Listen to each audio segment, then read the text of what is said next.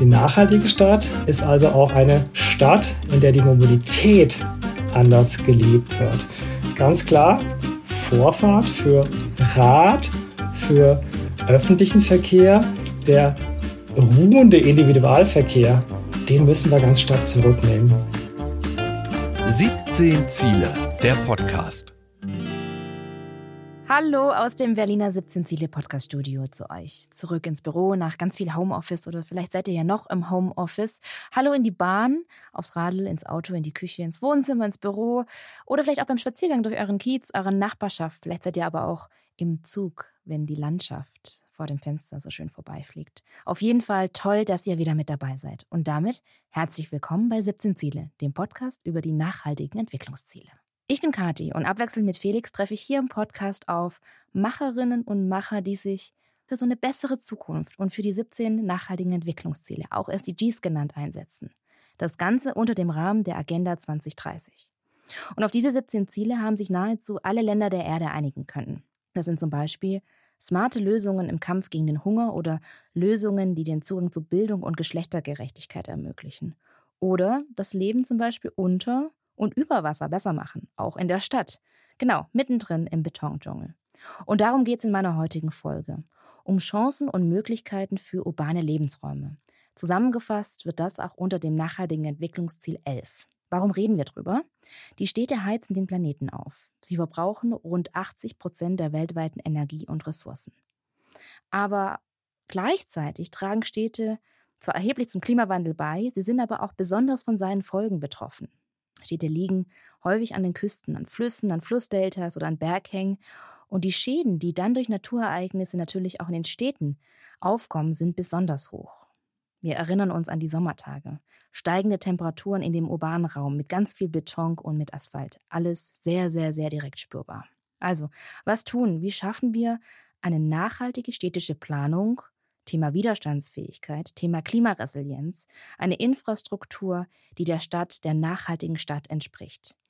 Und darüber spreche ich heute mit Professor Dr. Bernhard Lenz. Hallo Bernhard. Hallo, grüße dich. Schön, dass du mit dabei bist. Großartig. Danke für deine Zeit. Und Sehr gerne. wir beginnen bei 17 Ziele immer mit einer Schnellfragerunde. Das sollen knackige Fragen sein, ohne schnell zu sprechen, keine Sorge, aber äh, in der Kürze die Fragen zu beantworten.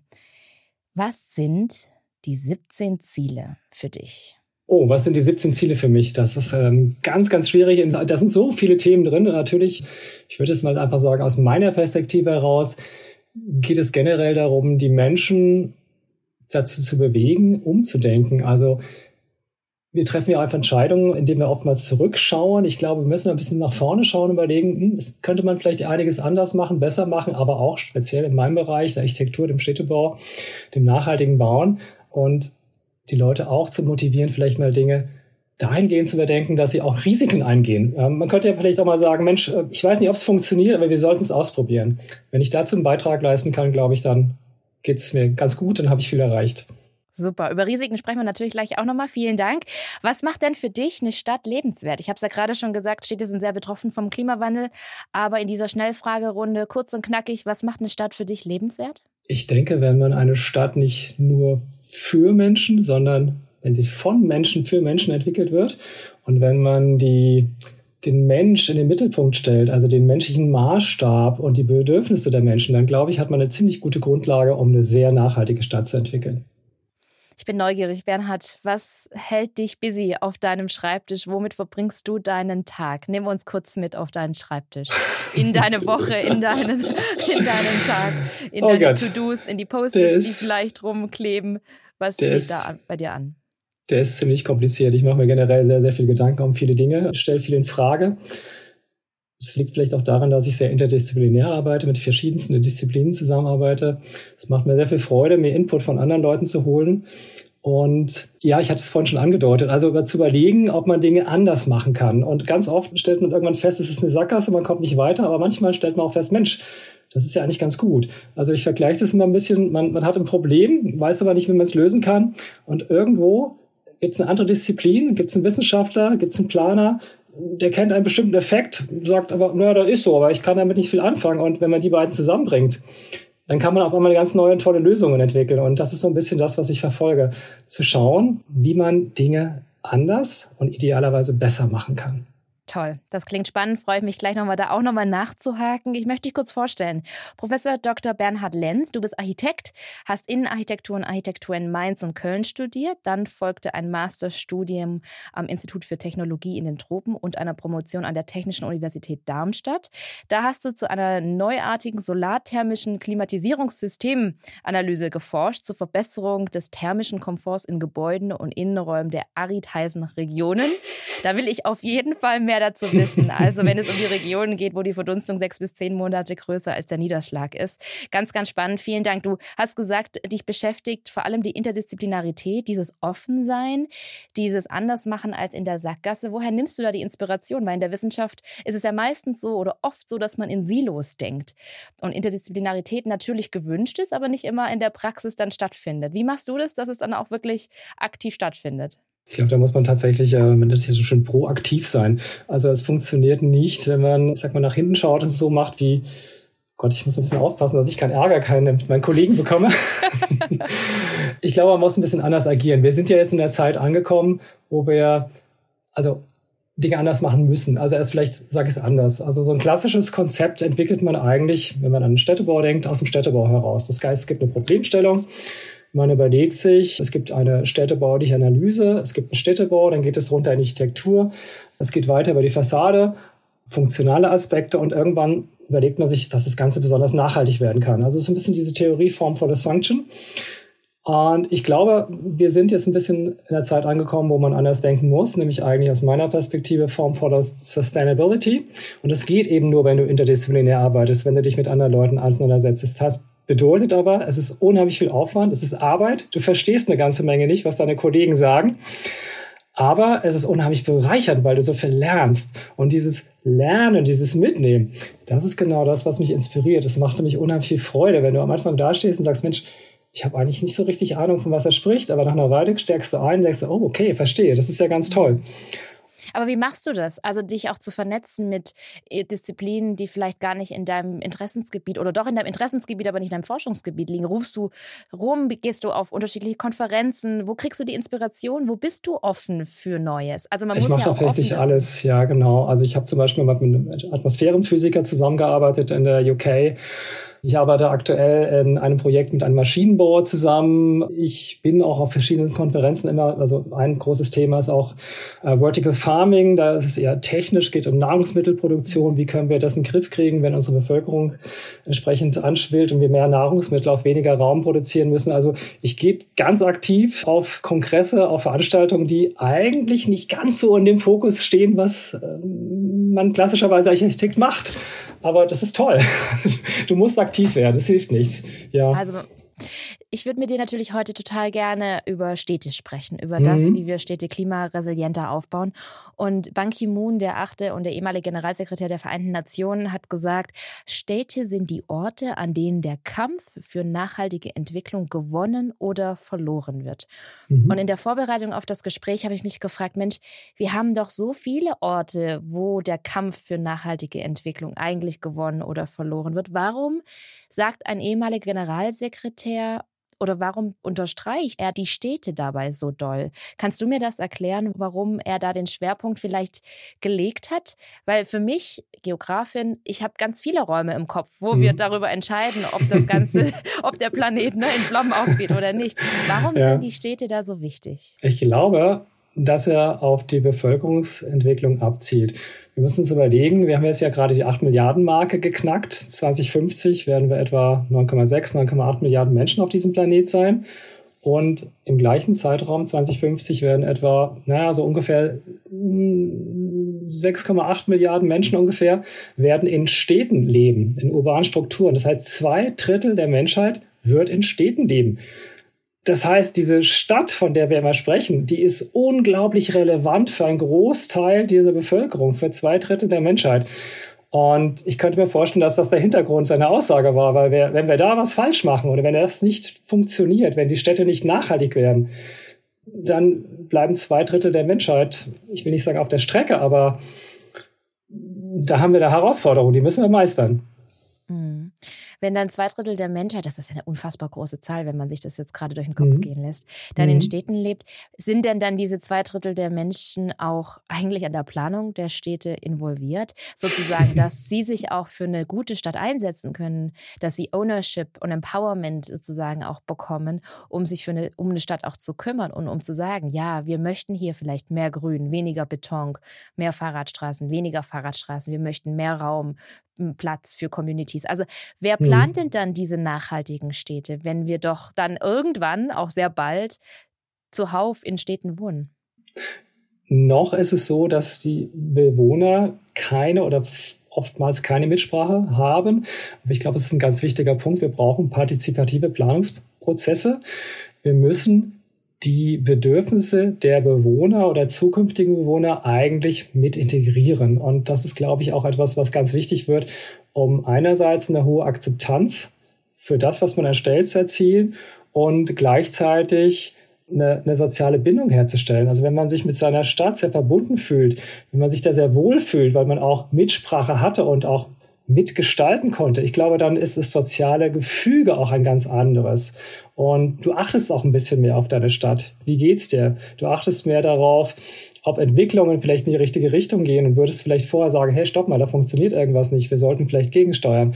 Es ist nicht so, aber die Partizipation ist ein großes Thema, ganz klar.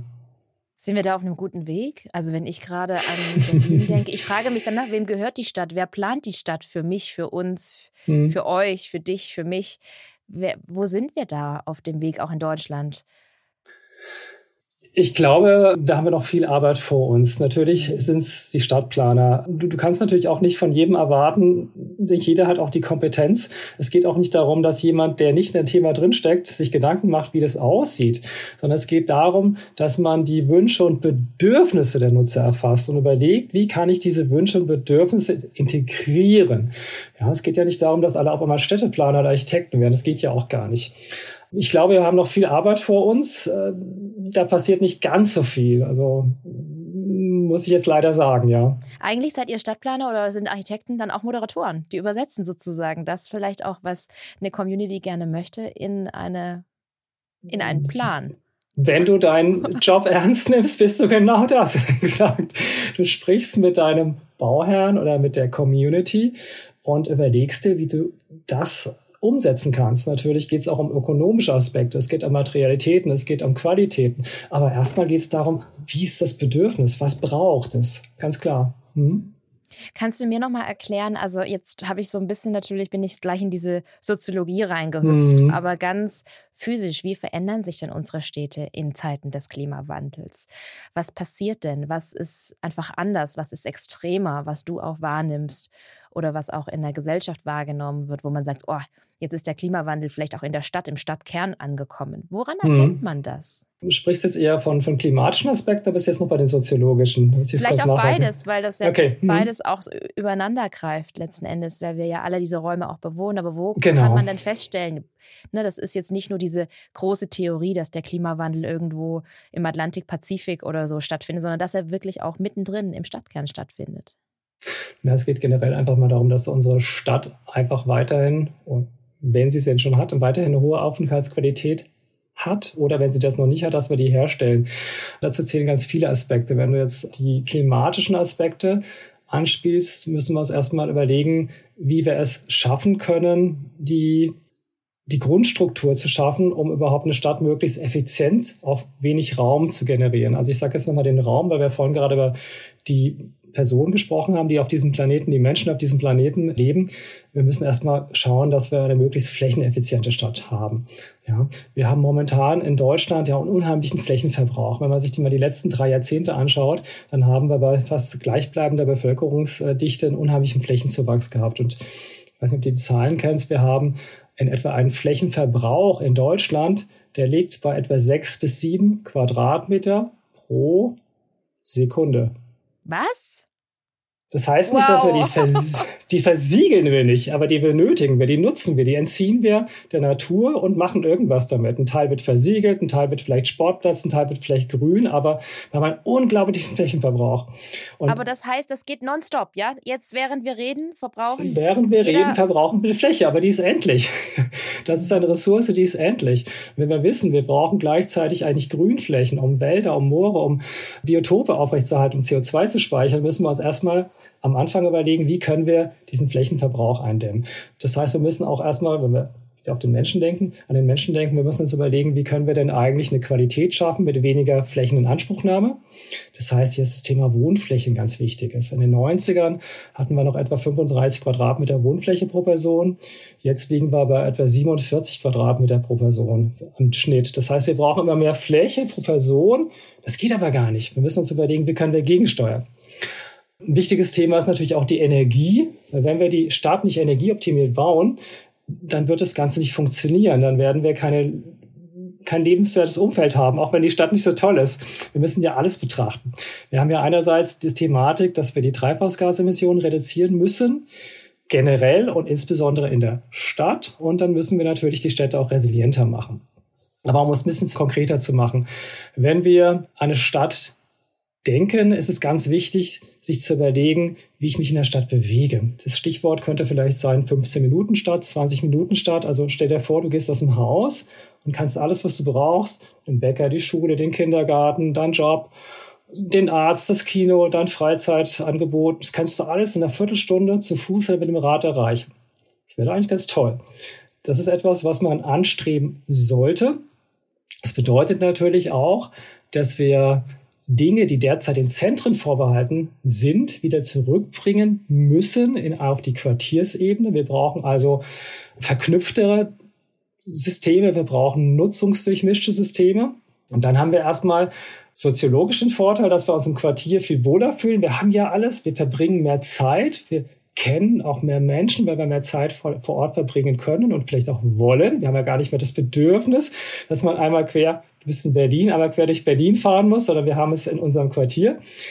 Und wir haben natürlich eine Zeitersparnis ist positiv und das Thema Mobilität. Wir verbringen weniger Zeit damit, uns von A nach B zu bewegen und dadurch haben wir natürlich auch eine große Einsparung an CO2-Emissionen. Das heißt, die nachhaltige Stadt ist also auch eine Stadt, in der die Mobilität anders gelebt wird. Ganz klar, Vorfahrt für Rad, für öffentlichen Verkehr. Der ruhende Individualverkehr, den müssen wir ganz stark zurücknehmen. Wir müssen also auch überlegen, wie wir das umstrukturieren können.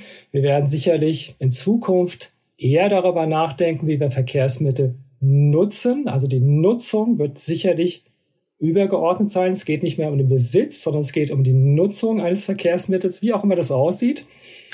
Wir werden Mobility Hubs haben, wo wir dann von Fahrzeug A auf Fahrzeug B umsteigen können, weil wir vielleicht längere Strecken zurücklegen müssen, wenn wir uns aus der Stadt heraus bewegen.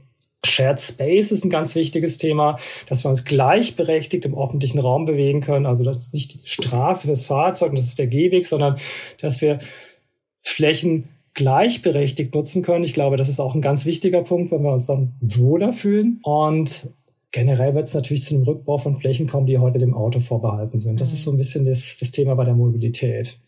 Kann ich kurz einhaken, Bernhard, weil ich mhm. finde es total spannend, auch diese Trends in der Stadtplanung und im mhm. Quartiersmanagement mhm. zu sehen, weil es wurde natürlich dann auch viel auf die Zentren geplant und jetzt zieht es mhm. sich wieder raus in die Netzwerke.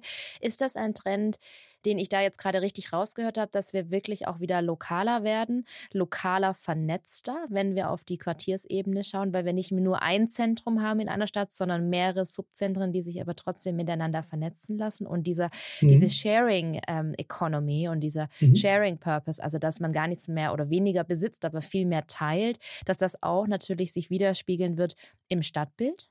Ich denke schon. Man kann, glaube ich, noch nicht von einem Trend sprechen. Es ist vielleicht so ein zartes Pflänzchen, was da heranwächst, aber es ist aus meiner Sicht eine Notwendigkeit, wenn wir das Thema der nachhaltigen Stadt wirklich ernst nehmen. Dann ist die Mobilität, ist einfach die Zeit, die wir verbringen im Fahrzeug und natürlich der daraus bedingte Energieaufwand, den müssen wir runterbringen. Also wenn wir nur die Mobilität betrachten, das schaffen wir einfach nur, wenn wir die Angebote vor Ort bringen. Es gibt ein paar Städte, die gehen das an. Kopenhagen ist so ein Beispiel, die das sehr ernst nehmen. Da wird viel mit dem Rad gemacht. Mehr als 60 Prozent der Bewohner nutzen das Rad mittlerweile. Es gibt auch Superhighways, die mit dem Fahrrad dann aus der Stadt rausgehen. Die setzen eine ganze Menge Positives um. Ich würde noch nicht von einem Trend sprechen, aber ich würde es so sehen, dass es eine Notwendigkeit darstellt. Mhm. Und dann wird sich das, glaube ich, auch zum Trend entwickeln. Aber es ist natürlich eine langfristige Entwicklung. Man setzt ja sowas nicht von heute auf morgen um. Total, und das dauert ja auch. Ich meine, die Städte sind ja mhm. auch nicht aufgrund, äh, aus Grund, ja, so gewachsen, wie sie gewachsen sind. Aber trotzdem die mhm. Frage, weil Mobilität ist natürlich ein Riesenthema, mhm. aber das ist ja nicht nur das eine Thema für eine nachhaltige Stadt, sondern da gehören Nein. ja noch mehr Säulen dazu. Absolut. Also mhm. vielleicht lass uns noch mal auf andere Säulen zu sprechen kommen, mhm. weil ich nicht den Eindruck hier auf, auflassen kommen möchte, dass wir nur über Mobilität sprechen. Nein, auf weil keinen ich glaube, Fall. es hat auch ganz viel mit, ne, Nachhaltigkeit hat ja so unterschiedliche Dimensionen. Was bedeutet das als, als Blaupause für die Stadt? Also Mobilität, mhm. klar, diese 15 Minuten mhm. statt. Trotzdem nochmal auch in Bezug auf soziale Nachhaltigkeit und ja, biologische Nachhaltigkeit. Ja. Wie, was bedeutet das für die Stadt? Ich, ich würde vielleicht ganz gern erstmal auf die Gebäude und die Materialien zu sprechen kommen, weil auch das, glaube ich, ein ganz ja. wichtiger Punkt ist. In der nachhaltigen Stadt, denke ich, werden wir zukünftig so planen müssen wir dass, wir, dass wir Gebäude umnutzen können. Also wenn man sich mal überlegt, generell können etwa 38 Prozent der globalen Treibhausgasemissionen auf den Gebäudesektor direkt oder indirekt zurückgeführt werden. Das ist natürlich eine enorme Menge. Und wenn man da ein bisschen tiefer einsteigt, dann ist es so, dass etwa zwei Drittel auf den Gebäudebetrieb zurückzuführen ist und ein Drittel von diesen 38 Prozent insgesamt, die gehen auf die Erstellung und den Rückbau zurück. Das heißt, allein in der Erstellung und im Rückbau ist unheimlich viel Energie enthalten wir nennen es die Trau graue Energie. Und wenn wir Gebäude irgendwann nicht mehr nutzen können, weil wir sagen, oh, wir haben jetzt keine Verwendung mehr dafür, ähm, wir brauchen das nicht mehr, dann müssen wir die abbrechen. Das ist natürlich sehr unsinnig. Wenn wir Gebäude aber so konzipieren, dass wir sie umnutzen könnten und Nutzung A verschwindet und Nutzung B kommt hinein, dann ist es viel schlauer. Also wenn wir zum Beispiel sagen, naja, ein Büro brauchen wir an der Stelle nicht mehr, aber wir können beispielsweise den Wohnraum reinsetzen, dann ist es viel besser. Das heißt, diese graue Energie wäre nicht verloren. Aber Nachfrage aus einer mhm. Designperspektive, dann sehen ja Gebäude auch relativ ähnlich aus, werden modular, sozusagen auch schnell mm. umbaubar. Ist das ein Designaspekt dann, der wegfällt? Weil es, es geht ja auch eine Persönlichkeit durch Städte mhm. hindurch. Mhm. Städte leben ja auch von einem ganz gewissen Stil. Also wie schaffen wir es, die Nachhaltigkeit auch mit dem individuellen Stadtstil trotzdem beizubehalten. Geht das, das glaube ich nicht. Ja, das glaube ich schon. Ich glaube, man muss hier insbesondere an die schauen, wie Gebäude konstruiert sind. Also insbesondere ist es die Primärkonstruktion, also das, das Gerüst quasi, wenn du möchtest, das Skelett. Wenn wir das so flexibel planen, also in den Raumtiefen, in den Gebäudehöhen etc., dann schaffen wir das. Dann können wir auch Änderungen vornehmen. Dann können wir ja theoretisch auch sagen, naja, wir bauen das anders innen drin anders auf. Wir halten dieses Gerüst und setzen da andere Teile rein. Das hindert uns ja keiner daran, dann auch entsprechend die Fassaden zu ändern. Das ist kein Problem. Das muss man nur angehen. Das ist eine Herausforderung. Es ist schwieriger, aber es ist kein Problem. Und was wir auch noch machen müssen, ist natürlich generell zu überlegen, wie, wie gehen wir mit den Materialien um. Speziell, wenn wir jetzt den Baustoff Beton betrachten, das ist ja so einer der Lieblingsbaustoffe der Architekten. Das ist ja auch ein ganz toller Baustoff, hat tolle Eigenschaften, kann auch ganz toll aussehen, muss nicht, kann dann müssen wir auch wieder an die CO2-Bilanz denken. Also etwa acht, also circa 8 Prozent der globalen Treibhausgasemissionen lassen sich auf die Zementproduktion zurückführen. Den Zement, den ich für den Beton brauche, 8 Prozent. Wenn man sich mal überlegt, die jährliche, die jährliche Betonproduktion, die ist ungefähr so groß. Stell dir mal vor, du baust eine Mauer, ziehst sie um den Äquator rum, die ist 30 Zentimeter dick und über einen Kilometer hoch. Dein das Ernst? wow. Das ist mein Ernst. das produzieren wir jedes Jahr an Beton. Jedes Jahr? Jedes wow. Jahr. Und das oh ist natürlich Gott. etwas, was irgendwie, es ist nicht ganz so klug. Ne? Ja, aber was ist denn hm. die Alternative? Holz? Also klar, kann man natürlich mit, mit Holz bauen, aber die Frage ist, mhm. ist das dann nachhaltig? Ja, es ist definitiv nachhaltig. Dazu gibt es auch ganz schöne Ausarbeitungen, Analysen. Natürlich ist der Baum, wenn du ihn fällst, kann er dann kein CO2 mehr aufnehmen. Das ist natürlich klar. Aber er hat natürlich in Deutschland, ähm, wir sprechen von der Schlagreife. Also so ein Baum wird in Deutschland so ungefähr 80 Jahre alt, dann wird er gefällt. Das heißt, diese 80 Jahre hat der CO2 aufgenommen danach. Also wenn wir nachpflanzen, wenn wir wieder aufforsten, kann das eine sehr gute Strategie sein, um CO2 entsprechend einzulagern, weil es wird ja kein CO2 frei, er nimmt es ja auf und wenn ich das Holz einlager, bleibt das CO2 ja gebunden. Beim Zement, also bei der Zementproduktion wird CO2 frei. Das ist auch, lässt sich auch nicht substituieren durch einen anderen Energieträger. Das ist ein chemischer Prozess. Das müsste man abscheiden. Das geht zwar, aber man sollte sich überlegen, ob es vielleicht noch besser wäre, einen anderen Baustoff zu nehmen.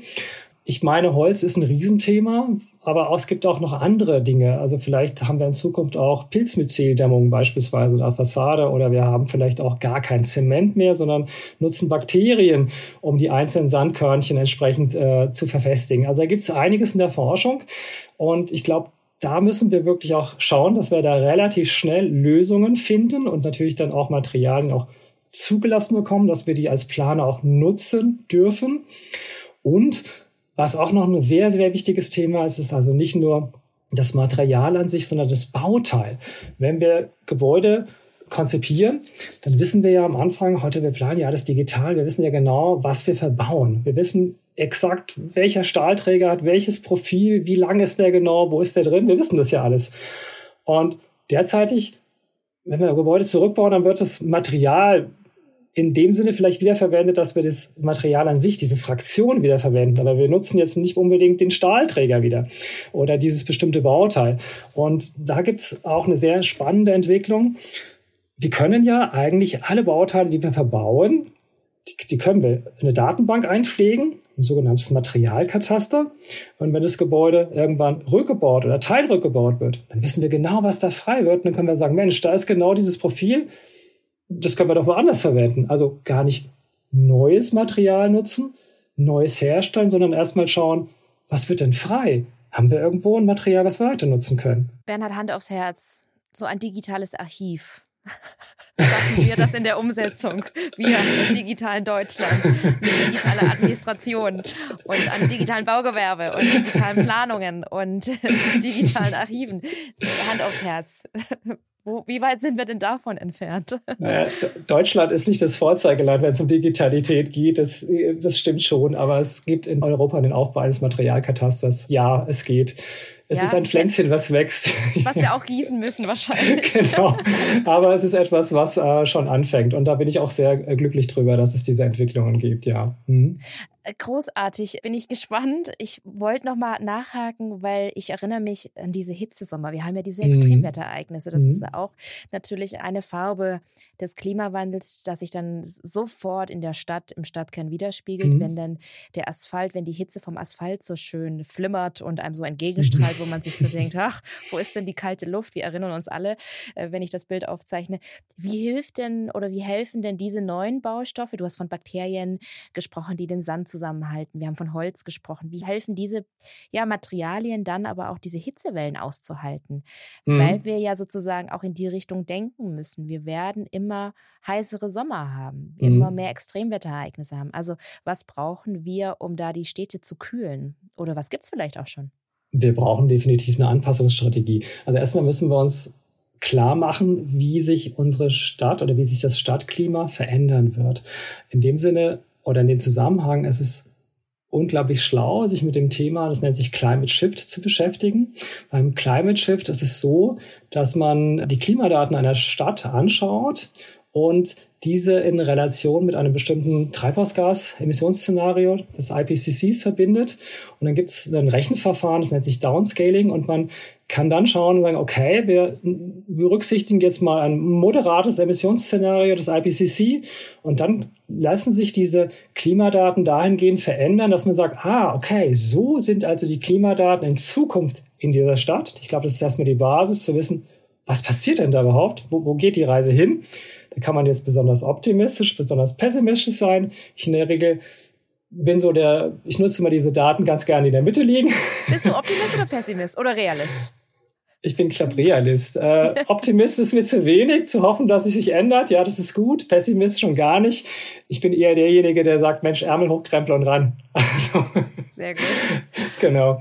Ähm, und was machst du mit den Daten? Also was, was hilft? Wie also das ist erstmal dieses Thema, dass man erstmal weiß, was da kommt. Und bei einem Climate Shift ist es so, dass du deine Klimadaten hast und dann kannst du sagen, ah, okay, diese, diese da, also das Klima dieser Stadt wird also zukünftig wahrscheinlich so sein. Dann kann man schauen, gibt es eine Stadt auf dieser Welt, die vergleichbare Klimadaten hat und dann kann man sich daran orientieren. Dann kann man erstmal sagen, ah, okay, wie ist denn dort der Städtebau?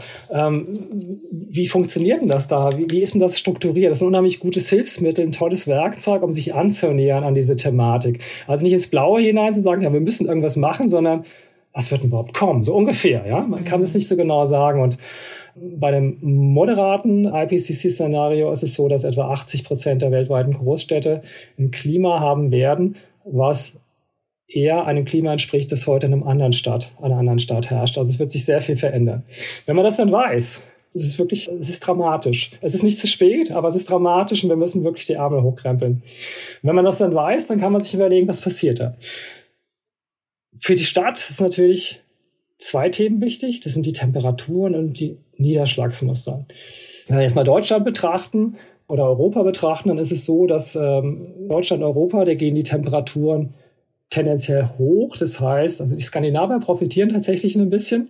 Die europäischen Länder, die sind besonders gebeut. In Deutschland ist es eher so Baden-Württemberg, Rheinland-Pfalz, da ist es ein bisschen dramatischer als, also der Südwesten ist härter betroffen als die anderen Was heißt Bundesländer. dramatisch? Sag mal kurz, Bernhard. Also reden wir von höheren Temperaturen und mhm. höheren extremen Niederschlagswerten. Genau, also wenn wir beispielsweise sogenannte Hitze-Extremereignisse betrachten, also ein, ein Extremereignis, was früher nur einmal in zehn Jahren auftrat, wo wir gesagt haben, oh, das ist wirklich selten, einmal in zehn Jahren ist es so heiß, dann können wir bei einer Veränderung der mittleren globalen Temperatur auf zwei Grad Celsius davon ausgehen, dass das nicht nur einmal in zehn Jahren stattfinden wird, sondern jedes zweite Jahr stattfindet im Durchschnitt. Und das bedeutet natürlich, hupsa, das ist ganz schön extrem. Also bei zehn Jahren, einmal in zehn Jahren kannst du dir sagen, naja, okay, ist nicht dramatisch, aber jedes zweite Jahr im Schnitt, da musst du schon irgendwie überlegen, wie du dein Städtebau, wie du die Architektur anpasst.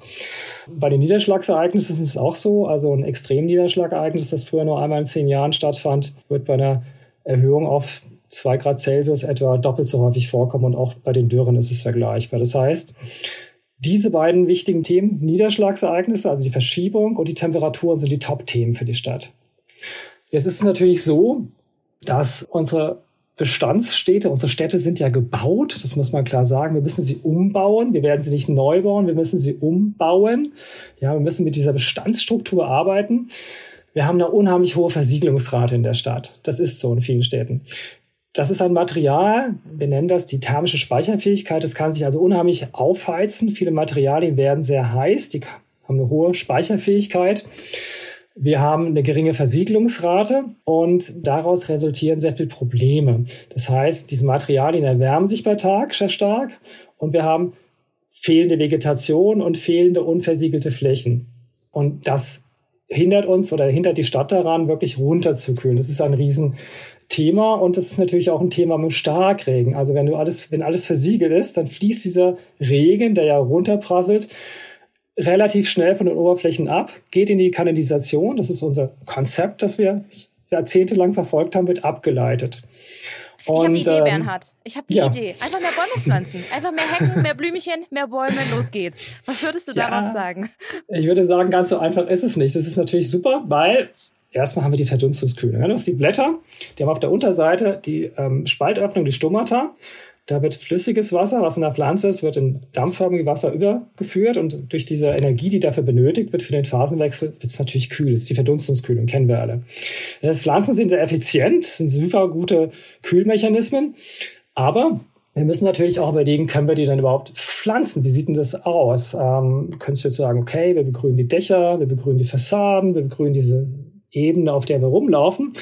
Aber da würde ich jetzt sagen, naja, so ganz so einfach ist es manchmal nicht und auch grün ist nicht gleich grün.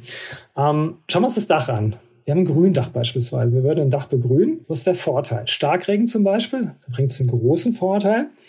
Das ist die sogenannte Retentionswirkung. Das heißt, die Niederschläge, die darauf fallen, werden erstmal zurückgehalten und werden geschwächt abgegeben oder zeitverzögert abgegeben. Das ist ein Vorteil, wenn wir über die Problematik des äh, Hochwasserschutzes denken, also Überflutungen.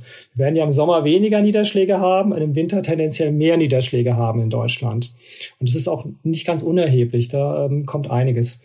Also das ist eigentlich ganz gut, aber wenn du beim Flachdach, also beim begrünten Flachdach oder beim begrünten Dach generell, überlegst, wie der Effekt auf die, das Nullniveau ist, wirst du feststellen, so groß ist der gar nicht. Also es kühlt jetzt nicht so stark diese Ebene ab, auf der wir uns bewegen.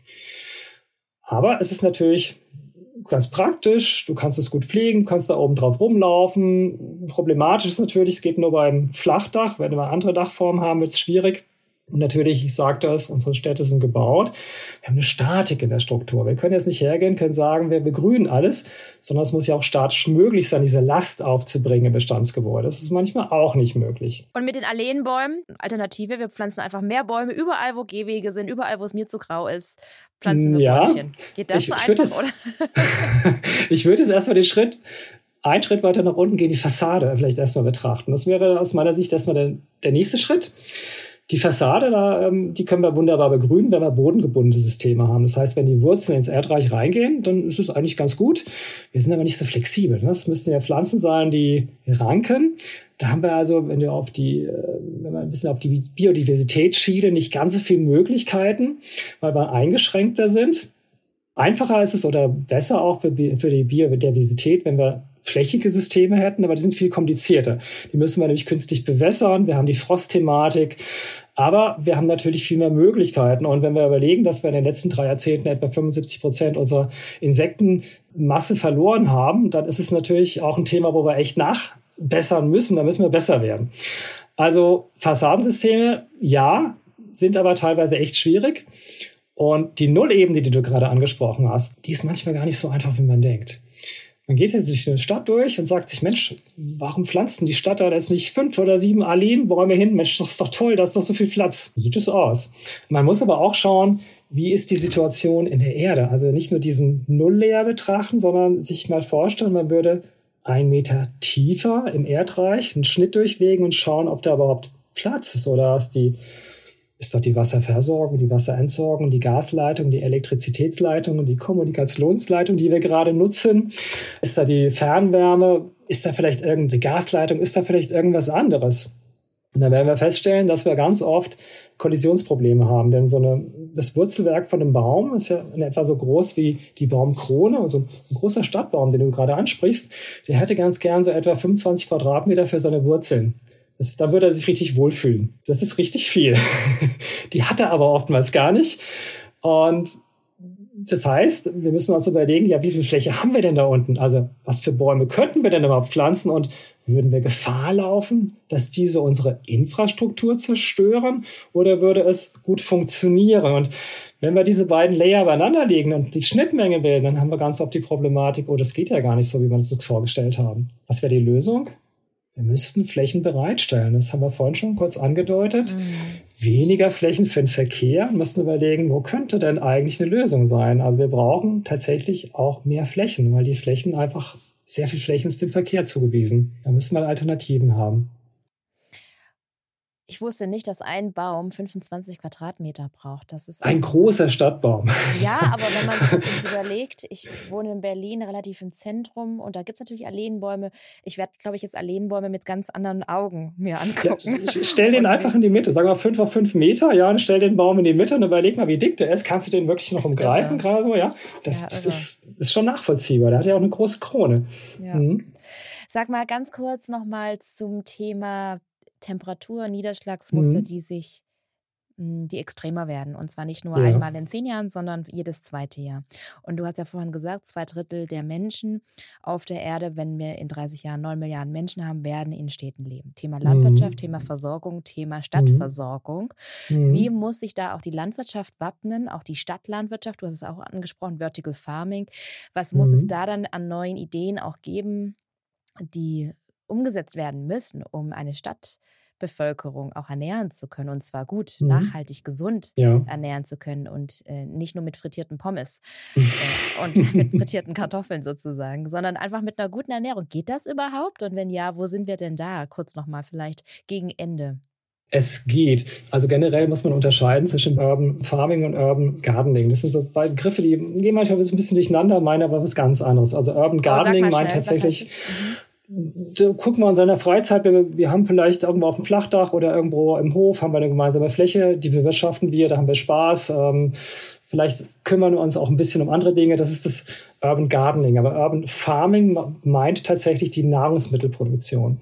Und beim Urban Farming ist es so, dass wir auf sehr wenig Fläche sehr viel produzieren. Das heißt also, wir haben Gebäude oder Teile eines Gebäudes, die auch untergeordnet ist, die haben auch kein Tageslicht in diesen Bereichen, wird, werden Nahrungsmittel auf relativ effizienter Weise herangezogen. Das heißt, wir haben innen drin optimierte Temperatur, optimierte Luftfeuchtigkeit, die Frequenzen des Lichtes sind alle optimiert. Du kannst sogar über die einzelnen Frequenzen dann steuern, welche Vitamine sich besonders gut anlagern. Und das Interessante daran ist beim Vertical Farming, dass es komplett, also du brauchst keine Biozide, keine Herbizide, keine Fungizide. Das ist komplett hermetisch abgeschlossen. Es ist komplett pure, voll bio. Und wenn wir das machen, dann haben wir natürlich eine Wahnsinnsflächeneffizienz. Wir brauchen Energie, um zu produzieren. Ja, natürlich. Aber wir müssen uns ja überlegen, wenn wir jetzt mit einem Salatkopf so sagen wir mal 20 oder 30 auf 30 Zentimeter brauchen, dann haben wir die, wenn wir die draußen aufpflanzen, immer. Wenn wir den in der Vertical Farm anpflanzen, haben wir am Anfang eine ganz hohe Dichte und wenn der wächst, dann brauchen wir mehr Fläche, weil wir das System adaptieren können. Wir können alle 30, 40 Zentimeter einen neuen Pflanzdruck ansetzen. Das heißt, wir stapeln die übereinander. Wir haben also einen mehrere hundertprozentigen Mehroutput auf den Quadratmeter bezogen und wir haben natürlich unheimlich viel Vegetationszyklen. Also wenn wir draußen ein bis zwei Salaternten im Jahr einfahren können, haben wir dort vielleicht zehn bis elf im Jahr. Und so ein Schnelldreher, so ein Salat, der braucht bis zu 450 Gramm hat, braucht der 28 Tage. Das ist ein Wahnsinnsausbud. Problem ist die Energie, aber was brauchen wir nicht? Wir sparen die Energie ein, die wir sonst aufbringen würden, um unsere Nahrungsmittel einmal über einen halben Globus zu transportieren. Das müssen wir ja fairerweise oder müssten wir fairerweise gegenrechnen, wenn wir es ernst meinen mit der Nachhaltigkeit. Aber wir brauchen trotzdem Wasser. Also bei 1 Kilo Tomate, die 30 Liter Wasser braucht, brauchen wir Wasser, wenn wir trotzdem in eine Extremwetterlage ja. reinkommen, kein Wasser haben, semi-aride ja. Gebiete kommen. Wo kriegen wir dann das Wasser her? Also das ist ja nochmal vielleicht so eine Kontrameinung dazu. Oder kriegen, ja. wir, kriegen wir Wasser aus der Luft? Du hast ja, glaube ich, durchgelesen, an was ich arbeite und forsche, habe ich den Eindruck. Naja, das hatte ich, ich hatte dieses Thema, wir, wir, wir ziehen Wasser aus der Luft für Vertical Farming. Das ja. hatte ich gelesen und ich habe es einfach nicht verstanden. Mhm. Und daher frage genau. ich auch so zugespitzt mhm. nach, weil das für mich erstmal total weit weg einfach klingt, Wasser aus der Luft zu bekommen, um eine Tomate zu wässern. Ja, also es ist erstmal so, wir brauchen natürlich, egal wo die Tomate wächst, brauchen wir das Wasser, ob die bei uns wächst oder in, in, in Spanien, in Almeria. Das ist erstmal die gleiche Wassermenge für die Tomate an sich. Was sich aber ändert, ist die Verdunstungsrate. Wenn ich natürlich ein sehr heißes Klima habe, habe ich viel höhere Verdunstungsraten, als wenn ich das Umgebungsklima optimiere. Also da habe ich natürlich erstmal ein Einsparungspotenzial. Und jetzt muss ich mir überlegen, wenn eine Pflanze wächst, was, was passiert dann mit dem Wasser? Die nimmt das Wasser auf im Wachstum, aber ein Großteil des Wassers, das transpiriert sie ja wieder. Also auf der Unterseite gibt sie das Form von Wasserdampf ab, um sich zu kühlen, wenn es zu warm ist, aber um auch die, die Mineralien zu transportieren. Aber das Wasser ist ja so ein durchlaufender Posten. Also ganz wenig von dieser Wassermenge, die die Tomate dann tatsächlich, die Tomatenwanze verbraucht, landet ja wirklich in der Tomate. Ein Großteil geht ja wirklich wieder raus. Wenn wir jetzt ein geschlossenes System hätten, könnten wir dieses Wasser, was der Pflanze in flüssiger Form zugewiesen wird, aus der Luft wieder rückgewinnen, in flüssiges Wasser rückverwandeln und der Tomate wieder zur Verfügung stellen. Das heißt, der Verlust, den wir hätten, der würde eigentlich nur darin liegen, dass wir die Tomate aus diesem Kreislauf entziehen. Und das geht. Also wir arbeiten da tatsächlich gerade an einem völlig neuartigen Konzept, das besonders energieeffizient ist, ja. Und sag mal, das gehört auch zur Stadtplanung dazu? Weil wir sind jetzt Nein, überhaupt Tiefen nicht. der Landwirtschaft dazu. Aber das gehört zur Gar Versorgung nicht. der Stadt dazu, oder? Ja, oder? das ist ja... Das ist, weil da, da kommen wir wieder zu dieser Interdisziplinarität. Es hängt dann ja. doch so viel miteinander zusammen und man, mhm. du fuchst dich ja dann auch in ganz unterschiedliche Themenfelder ein. Also wie hängt jetzt mhm. das, Vertical Farming, Versorgung natürlich der Stadt über diese Landwirtschaft, mhm. auch mit der Stadtplanung zusammen? Das kommt so ein bisschen über den Link der Gebäudetechnik. Du hast es ja vorhin erwähnt, dass ich mich mit der Gebäudetechnik, mit der solaren Klimatisierung beispielsweise früher mal sehr intensiv beschäftigt habe. Und ich mag das einfach ganz gerne zu schauen, was andere Disziplinen machen und überlege mir natürlich auch immer, kann man etwas, was in einer Disziplin oder eine Nutzung hat, könnte man das vielleicht ändern, adaptieren, verbessern und einer anderen Nutzung zuführen oder diese unterschiedlichen Dinge kombinieren. Das mache ich ganz gerne. Ich kann natürlich nicht alles berechnen. Ja, ich sage, Mensch, könnte das nicht so und so sein? Rufe ich vielleicht mal Kollegen aus dem Maschinenbau und sage, hm, sag mal, hast du mal Zeit? Können wir uns mal zusammensetzen? Erkläre ihm das und äh, also wenn du anrufst Thema. und fragst, ob du mal Zeit hast, dann ist das ein gutes Zeichen, würde ich sagen, oder? ja, also speziell auf dieses Thema, das du gerade ansprichst, da gibt es eine schöne, äh, schöne Geschichte. Ich habe das tatsächlich vor Jahren schon mal angefangen und hatte dann einen äh, Physiker von Hause aus genau gefragt, Mensch, kannst du denn was berechnen? Er so, oh, warum? Ich so, na, wir haben noch ein bisschen Geld aus einem anderen Projekt, du könntest das mal machen. Naja, brauchst einen Mitarbeiter, müsst dazwischen finanzieren alle ein bisschen die Augen verdreht und gesagt, das klappt doch nie. Ich so, kannst du das mal rechnen? Und zwei Wochen später kam er und sagt, sag mal, wie kamst du da drauf? Ich so, mm, ich kann jetzt nicht sagen Bauchgefühl. er sagte, hey, das kann funktionieren. Ich so, ja, dachte ich mir. Also cool. du, du, brauchst einfach, du musst einfach mit ein bisschen